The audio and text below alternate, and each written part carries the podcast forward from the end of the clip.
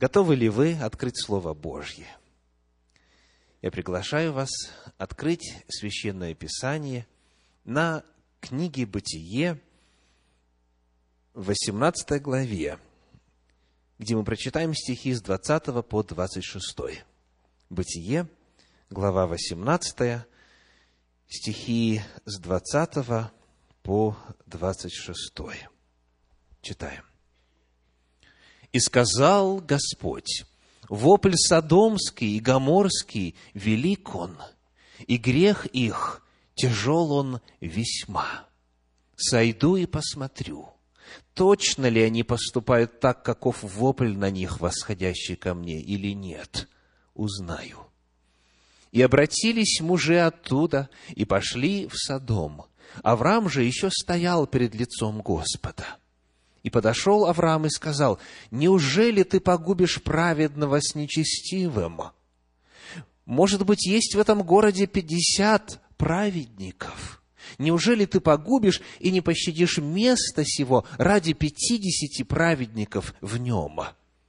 Не может быть, чтобы ты поступил так, чтобы ты погубил праведного с нечестивым, чтобы тоже было с праведником, что с нечестивым. Не может быть от тебя, судья всей земли, поступит ли неправосудно? Господь сказал, если я найду в городе Содоме пятьдесят праведников, то я ради них пощажу все место сие. Перед нами удивительный диалог патриарха Авраама с Господом. И речь идет о городе, который стал символом беззакония, разврата, распущенности, притеснения и зла. Содома. Содом и Гамора. И окрестные города – это города, которые во многом похожи на Сиэтл, Лос-Анджелес, Нью-Йорк, Чикаго, Бостон, Флориду, штат с известными городами Майами и так далее. Этот город, как и современные города, был беззаконным, был распутным, был богопротивным.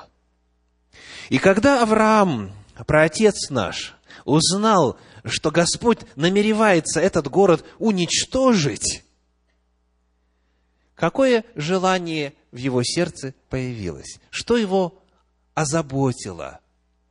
О чем он стал переживать? Судьба чего и кого? Судьба праведников. Так традиционно этот текст читается – давайте посмотрим на всю полноту Божьей истины, и ответ будет именно такой. Судьба города. Он просит Господа не о том, чтобы он праведников спас. Праведники по умолчанию должны быть спасены. Они как бы достойны этого. Они как бы автоматически кандидаты на спасение. Не правда ли? Но Авраам беспокоится не о праведниках в городе только лишь. Он говорит, Господи, неужели ты города не пощадишь, если будет в нем пятьдесят праведников? Это, дорогие братья и сестры, уважаемые гости, первый вопрос для размышления. Когда вы думаете о судьбе нечестивых городов Америки и всего мира – когда вы думаете о неизбежном, неминуемом пришествии Господа нашего Иисуса Христа на землю для того, чтобы наказать нечестивых, о чем вы думаете в первую очередь? О спасении праведников, то бишь себя, своей семьи, или о том, как спасти город, как спасти представителей этого города – к сожалению, традиционно люди в первую очередь думают о себе, готов ли я? Приготовилась ли я? Примирилась ли с Богом? Примирилась ли с ближними? Что будет, если Христос придет сегодня? Что будет со мной? Какая участь меня ждет? Авраам же здесь вопрос ставит по-иному. Он говорит не о праведниках из города, а о городе ради праведников в нем. И самое удивительное, это то, что Господь говорит, хорошо.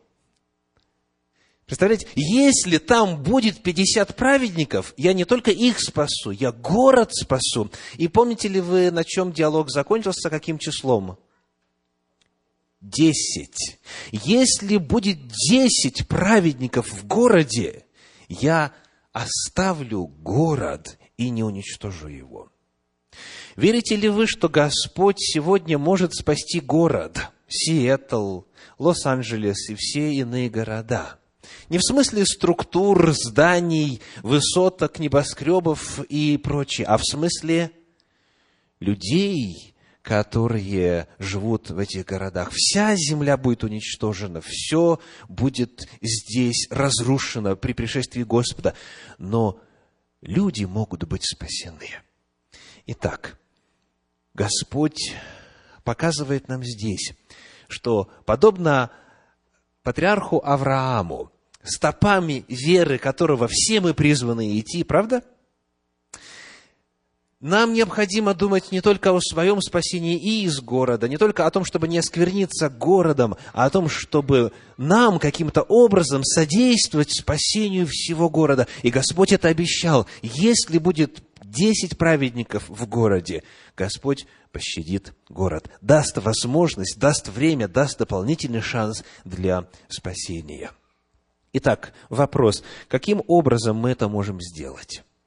Каким образом мы можем спасти э, десятки и сотни тысяч русскоязычных жителей Соединенных Штатов Америки, западной части штата Вашингтон, где мы с вами живем и совершаем служение. Как это нужно сделать? Какой ответ дает Библия?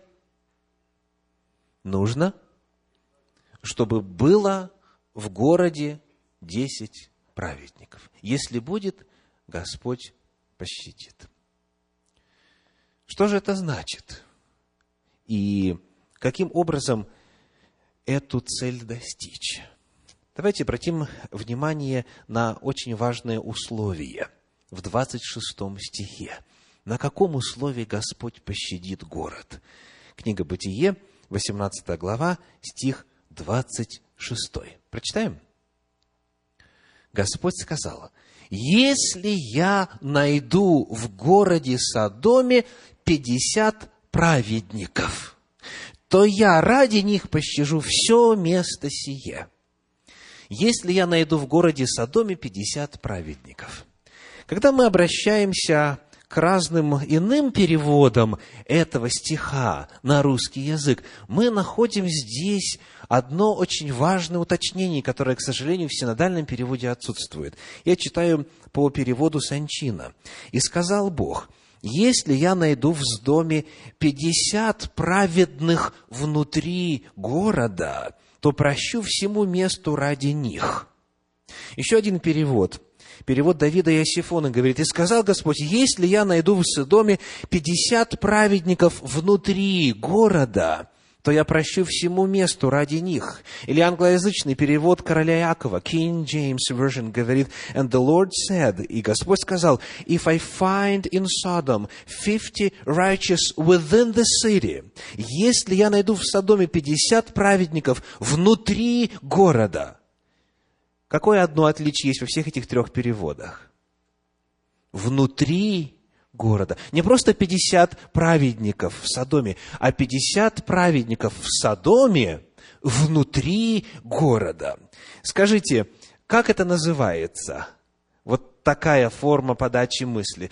Как на первый взгляд можно воспринять эту фразу? В Содоме 50 праведников внутри города – как тавтологию, то есть ненужное повторение. Если в Содоме, то значит где? Значит, внутри города. Оно само собой разумеется, не правда ли? И потому, конечно же, исследователей давно обращала вот эта фраза в смущение – исследователей Торы, исследователей Библии, и обращала на себя внимание, что это значит. Между прочим, в подлиннике так и сказано, «Беседом гамишим цадиким беток гаир» внутри города. То есть, в действительности Всевышний именно так сказал. Что же это может значить? Ну, во-первых, фраза «внутри». Внутри. В подлиннике это слово «тавех», и оно переводится в Священном Писании следующим образом. Бытие, 2 глава, 9 стих. Бытие 2.9. 2.9. «И произрастил Господь Бог из земли всякое дерево, приятное на вид и хорошее для пищи, и дерево жизни посреди рая» и дерево познания добра и зла. Итак, вот здесь слово «тавех» как переводится? Посреди. То есть, если вы визуально представляете этот рай, скажем, вот рай – это территория этого богослужебного зала, где будет дерево находиться? в середине, да, то есть как бы в центре. Возможно, вы правы, но в любом случае ясно, что оно где? На виду. Оно в, в середине, оно между, оно среди, оно не где-то за околицей, не где-то за оградой, не где-то сбоку, оно в центре. Еще один пример использования древнееврейского тавех. Книга Бытие, 23 глава, 6 стих. Бытие 23, 6. «Послушай нас, Господин наш, Ты, князь Божий, посреди нас. В лучшем из наших погребальных мест похорони умершую Твою. Никто из нас не откажет Тебе в погребальном месте для погребения умершей Твоей». Кому эти слова были сказаны, кто помнит? Аврааму. И кто эти слова сказал? Сыны Хета. Когда Авраам искал территорию, место для захоронения своей умершей жены Сары. Так вот, ему говорят, ты князь Божий, и вот слово какое? Посреди нас. Что это значит? Это значит, что Авраам среди хетов был известен – это значит, что там его в этой древнейшей, могущественной, развитой цивилизации воспринимали как князя Божия. Он был именно среди них. Он не был на окраине, он был в центре. Итак, Господь говорит, если я найду в Содоме 50 праведников внутри города, в центре города – то есть, говоря языком Киева, где праведник должен жить, на какой улице? Говоря языком Москвы, на какой улице должен жить праведников, праведник? Или языком Нижнего Новгорода или Санкт-Петербурга? Вы знаете где, правда? То есть речь идет о том, что условие не просто касается количества праведников, а чего еще? – их место и их роли. Они на виду, они в городе в центре. Вот как об этом пишет исследователь, профессор Нехама Лейбович. Комментаторы уже давно обратили внимание на эту тавтологию в Содоме внутри города. Смысл слов внутри города означает, что эти праведники демонстрируют свою богобоязненность открыто – пишет профессор. И дальше, то есть, действительно, меньшинство обладает силой изменить к добру судьбу всего края – но только в том случае, если эти отдельные праведники находятся внутри города, если они участвуют в жизни города, и деловой, и экономической, если они появляются в обществе и стараются оказать на него благотворное влияние. Но если они прячутся от общества и демонстрируют свою праведность только перед своей семьей, то свою собственную жизнь они, может быть, и спасут, однако в ней всякого сомнения – заслуги их не смогут защитить весь город, а сам город, вытесняющий своих праведников из своей среды и заставляющий их замыкаться в тесном кругу семьи, чтобы их доброе влияние не помешало негодяям открыто делать все, что они хотят, такой город, безусловно, не сможет прикрыться заслугами скрывающихся в нем праведников. И, наконец, исследователь пишет, не нашлось в доме ни пятидесяти праведников, ни сорока, ни тридцати, ни даже десяти, а если и были они, то не внутри города. Итак, какое условие спасения городов вокруг нас? наличие праведников внутри города. И в Священном Писании этот принцип Божьего спасения повторяется неоднократно. Я приведу для вас еще один эпизод из священной истории, судьба еще одного известного города. Речь идет о городе Иерусалиме. Откроем в книге пророка Иеремии, пятую главу, первый стих. Иеремии, пятая глава, первый стих. «Походите по улицам Иерусалима, и посмотрите, и разведайте, и поищите на площадях его, не найдете ли человека, нет ли соблюдающего правду, ищущего истины, я пощадил бы Иерусалим». Вновь, то же самое обетование, правда? Я пощадил бы Иерусалим, если бы были в нем праведники. Что произошло с Иерусалимом после этого пророчества Иеремии, который жил накануне бедствия? Что произошло? Иерусалим был завоеван вавилонскими войсками, разрушен, храм Божий разрушен и сожжен, весь Иерусалим превратился в развалины, в руины. Неужели не было праведников в Иерусалиме накануне его завоевания? Что ваши данные говорят? Были ли праведники в Иерусалиме? Были. Например, Иеремия, еще. Даниил, еще. Иезекииль, минимум три человека у нас оставили книги богодухновенные в Слове Божьем. А вот общую характеристику состояния народа мы находим в Псалме 78, в первых трех стихах. Псалом 78, первые три стиха, которые описывает как раз-таки вавилонское нашествие на Иерусалим. 78 Псалом, первые три стиха. Псалом Асафа. «Боже, язычники пришли в наследие Твое» осквернили святой храм Твой, Иерусалим превратили в развалины. Трупы рабов Твоих отдали на съедение птицам небесным, тела святых Твоих зверям земным. Пролили кровь их, как воду, вокруг Иерусалима, и некому было похоронить их. Так были ли праведники в Иерусалиме? Накануне разрушения. Да, сказано, рабы твои, рабы Божьи, еще какой термин используется? Святые твои. В Иерусалиме в действительности праведники были, но чего не было? Я хочу вновь обратить ваше внимание на формулировку условия спасения, которое дал Господь. Это Иеремия 5 глава 1 стих. «Походите где? По улицам Иерусалима.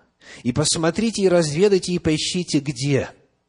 На площадях его. Праведники были, однако, к сожалению, они либо не оказывали, либо им не удавалось оказывать влияние на общество. Они не жили среди людей, они не были на площадях. То есть, на рынке, во время общественных заседаний, во время собраний народа, они не жили общественной жизнью с целью облагородить, возвысить, одухотворить своим влиянием весь этот город. И потому Иерусалим, как и Содом, был завоеван и разрушен, и многие, в том числе и праведники, погибли.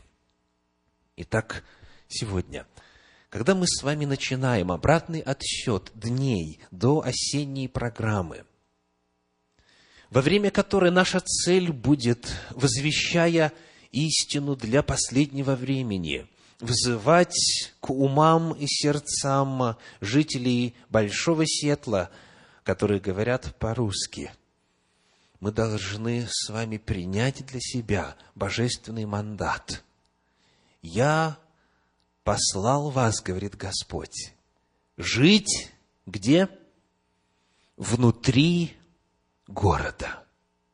Для того, чтобы быть в состоянии подготовить почву, посеять семя, ухаживать за ним, для того, чтобы в конце пожать духовный урожай, необходимо быть внутри города – необходимо жить общественной жизнью, необходимо знакомиться с людьми, общаться с ними, оказывать влияние на них, необходимо именно выполнить условия Божьи. А Господь со своей стороны верен и истинен, и Он выполнит свою часть договора. Он спасет город. Он спасет многих, кто откликнется на его призыв.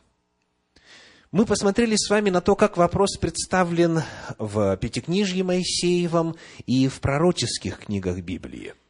Давайте глянем также на то, как стратегия спасения людей раскрыта в апостольских писаниях, в первую очередь в устах самого Иисуса Христа. Я приглашаю вас открыть Евангелие от Матфея, пятую главу, стихи с 13 по 16. Матфея, глава 5, стихи с 13 по 16. «Вы – соль земли. Если же соль потеряет силу, то чем сделаешь ее соленую? Она уже ни к чему не годна. Как разве выбросить ее вон на попрание людям? Вы свет мира. Не может укрыться город, стоящий наверху горы, и, зажегши свечу, не ставит ее под сосудом, но на подсвечнике и светит всем в доме. Так да светит свет ваш пред людьми, чтобы они видели ваши добрые дела и прославляли Отца вашего Небесного. Перед нами две иллюстрации. Первая какая? Соль. Соль Соль – полезная вещь, добрая вещь, необходимая вещь. И э, когда мы говорим о соли, то мы с вами имеем дело с тем, что каждому из вас знаком, правда? Ну, некоторым из вас ближе соль, чем другим, э, в разных смыслах этого слова. Но, тем не менее, эту иллюстрацию все должны понять. Итак, я хочу представить вам несколько вариантов присутствия соли в доме. Первый. Соль из магазина попала в дом. Это хорошо? Это уже очень хорошо.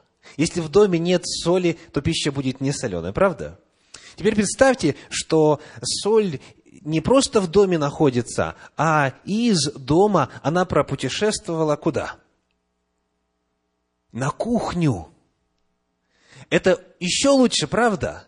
Она теперь находится в том месте, в той комнате, где ею можно будет при нужде воспользоваться. Но этого явно недостаточно, правда? Что будет, если мы сделаем еще один шаг и поставим соль на стол? Это будет еще ближе к цели. Однако соль на столе не сделает пищу соленой. Что нужно сделать дальше? Необходимо взять и соли добавить в салат оливье. Или, по желанию, в любой другой. Тогда цель будет достигнута, правда? Нет, оказывается, не будет достигнута. Еще есть один шаг. Необходимо ту соль, которая находится в салате оливье, равномерным образом распределить по всему салату. Вот тогда она, равномерно соприкасаясь с продуктами в этом блюде, сможет оказать свое влияние. Так? То есть, иными словами, эта иллюстрация показывает, что смысл и воздействие соли будет только тогда, когда она именно перемешана. Подобно тому, как праведники должны быть где? Внутри города, живя, общаясь, смешиваясь с людьми. Какая у нас вторая иллюстрация в словах Иисуса Христа? Это свеча. Свеча.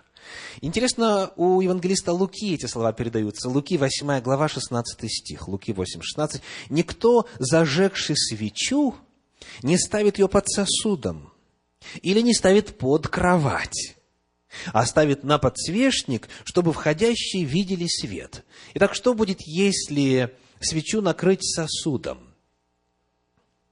Что будет? Она погаснет. Почему? Потому что для горения кислород необходим. А что будет, если под кровать? Попытайтесь вообразить себе ситуацию. Под кровать свечу. Пожар будет в доме. И ничего, возможно, не оставится. То есть, чтобы свет имел смысл, чтобы он соответствовал своему предназначению, предназначению необходимо, чтобы свеча была где? на видном месте, на подсвечнике, чтобы светило всем в доме. И Иисус Христос говорит, так и вы, так и вы. Пусть ваши добрые дела будут видимы окружающим, чтобы они видели ваши добрые дела. И речь здесь не идет о самохвальстве. Христос осуждал тех, кто делает э, добрые дела на показ. Речь идет о том, что человек, когда творит доброе дело, должен иметь в виду влияние, которое это доброе дело оказывает на людей вокруг, чтобы они видели ваши добрые дела. Потому что если вы будете творить добрые дела в своей семье, среди своих родственников, в своей церкви, этим люди Отца Небесного не прославят. Это хорошо, но этого недостаточно. В контексте темы, которую мы изучаем сегодня, необходимо, чтобы добрые дела были видимы. И в результате прославят Отца вашего Небесного. У нас есть еще одна иллюстрация в апостольских посланиях. Это второе послание Коринфянам, вторая глава, стихи с 14 по 17. Второе Коринфянам, вторая глава, с 14 по 17. «Но благодарение Богу, который всегда дает нам торжествовать во Христе, и благоухание, познание о себе распространяет нами во всяком месте» Ибо мы Христово благоухание в спасаемых и в погибающих. Для одних запах смертоносный на смерть, а для других запах живительный на жизнь. И кто способен к всему? Ибо мы не повреждаем Слово Божие, как многие, но проповедуем искренно, как от Бога, перед Богом во Христе. Итак, чем мы являемся, согласно этому отрывку? Мы являемся благоуханием. Благоухание, как правило, это результат а, чего? Воздействия определенного вещества, да? ароматизатора какого-то, какого-то ароматического вещества. Итак, кто из вас знает, а, каков запах вот этого вещества?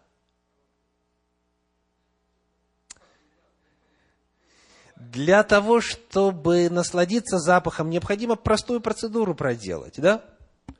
Открыть флакон и, ну, благодаря современным способам, разбрызгать кругом, распылить. Сейчас вот дойдет до вас, я уверен. Если вы и представляете собой благоухание, а не зловоние – то об этом благоухании людям будет известно когда? Когда вы будете жить внутри города, когда люди будут видеть ваши добрые дела, когда люди будут с вами общаться, когда вы откроете флакон. Еще одна иллюстрация. Второе послание Коринфянам, 3 глава, стихи 2 и 3. Коринфянам, 2 Коринфянам, 3 глава, стихи 2 и 3. Прочитаем. Вы наше письмо, написанное в сердцах наших, узнаваемое и читаемое всеми человеками. Вы показываете собой, что вы письмо Христово, через служение наше, написанное не чернилами, но Духом Бога Живого, не на скрижалях каменных, но на плотяных скрижалях сердца. Еще одна иллюстрация – это что? Письмо. Вы письмо Христово. Как вы думаете, что находится в этом письме, внутри этого пакета? Некоторые из вас знают, потому что мы вместе составляли текст этого письма, некоторые из вас готовили компакт-диск для того, чтобы он оказался в этом письме. Некоторые из вас отправляли это письмо. Так? Но знаю только те, кто познакомился с содержимым но для того, чтобы все прочие узнали, кому оно было послано и почему оно, к сожалению, вернулось назад, не найдя своего адресата. Для того, чтобы узнать, что внутри, необходимо письмо открыть.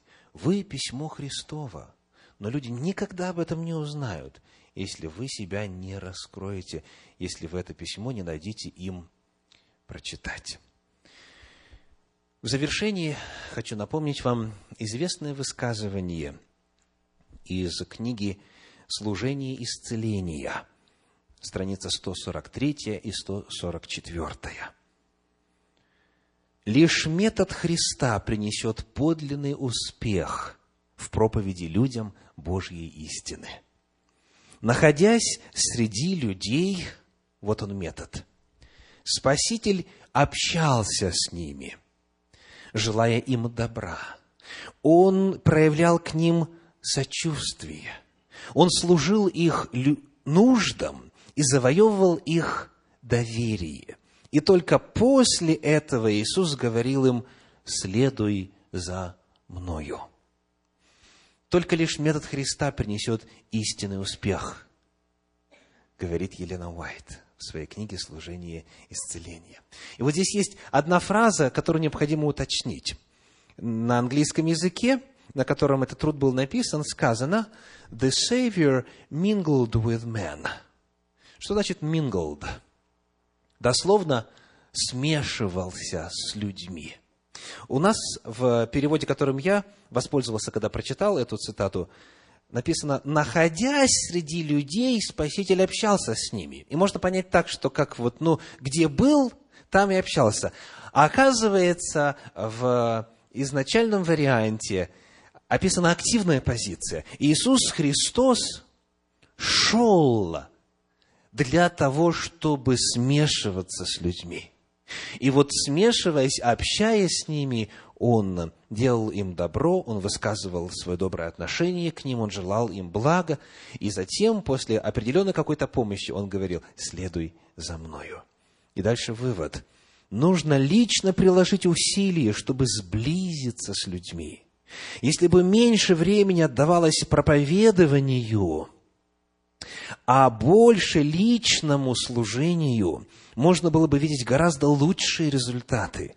Бедные нуждаются в помощи, больные в уходе, опечаленные и скорбящие в утешении, несведущие в наставлении, неопытные в совете. Мы призваны плакать с плачущими и радоваться с радующимися, сопровождаемые силой убеждения, силой молитвы, силой любви Божией, эта работа не может быть и не будет бесплодной. Дорогие братья и сестры, сегодня, начиная подготовку к масштабной осенней евангелизационной программе, я призываю вас к конкретным действиям в ответ на Божье Слово. Господь обещал спасти города, если в них есть праведники, живущие внутри города. Если соль перемешана – если свет на видном месте, если ваши добрые дела люди видят, если флакон с благоуханием открыт, если письмо открыто. Вот Божья стратегия для спасения людей. Необходимо знакомиться с людьми, общаться с ними. Необходимо, подобно Спасителю, смешиваться с людьми и, желая им добра, знакомиться, помогать и после этого говорить «следуй за Господом. Потому сегодня у меня конкретный призыв каждому. Призыв номер один. Задача номер один. Расширяйте круг ваших знакомств. Расширяйте круг ваших знакомств. Везде, на всяком месте. Многие говорят, да нет никого там, где я живу. Нет никого вот на моем пути. Ну, давайте проверим. Скажите, можете ли вы определить, что человек, идущий к вам навстречу или покупающий продукты рядом с вами в магазине, он из того же самого СССР, что и вы? Кто из вас в состоянии, поднимите руку, кто в состоянии по внешнему виду человека определить, что он бывший соотечественник? Практически все. Так, практически все. То есть мы сейчас не будем говорить как, это интуитивно делается. Итак, вы знаете, что он или она оттуда – так, теперь вопрос. Что вы делаете, когда Господь посылает вам навстречу этого человека? То есть он находится, вот как говорится, в, в зоне воздействия. Многие делают так. Отводят взгляд, уходят подальше, чтобы только не заговорили с ним, или, естественно, не заговорить, чтобы не отвечать на расспросы, на, на вопросы, многие просто устраняются и притворяются, что они истые американцы. Вот, что по-русски, там, украинский, э, молдавский и так далее, и так далее, не разговаривают, не понимают и ничего общего с этим человеком не имеют. Мы в Америке, хватит, уже там наобщалась, да, вот на своей бывшей родине. К сожалению, вот так многие подступают. А Господь призывает нас к очень простому действию. Если вы видите советское лицо, обязательно воспользоваться возможностью и подойти, по крайней мере, спросить, а как вас зовут? Или еще лучше действовать безотказно. Подходите и говорите, я Виталий. Здравствуйте, я Виталий. И все, и больше ничего не говорите. Но некоторым из вас придется сказать, я Марина, Светлана, там, Федор и так далее, да? Вот. То есть чуть-чуть сложнее. Что человек обычно делает в ответ? Вот когда вы подходите и говорите, здравствуйте, я Виталий. Естественно, некоторые скажут, поздравляю, да? Вот. Но большинство скажет, а я Василий, а я Фекла и так далее.